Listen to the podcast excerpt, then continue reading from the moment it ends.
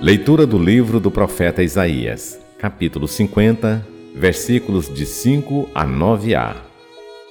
O Senhor abriu-me os ouvidos. Não lhe resisti nem voltei atrás. Ofereci as costas para me baterem e as faces para me arrancarem a barba. Não desviei o rosto de bofetões e cusparadas.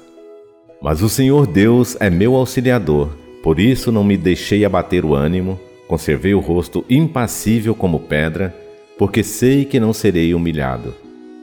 A meu lado está quem me justifica. Alguém me fará objeções? Vejamos. Quem é meu adversário? Aproxime-se. Sim, o Senhor Deus é meu auxiliador. Quem é que vai me condenar? Palavra do Senhor.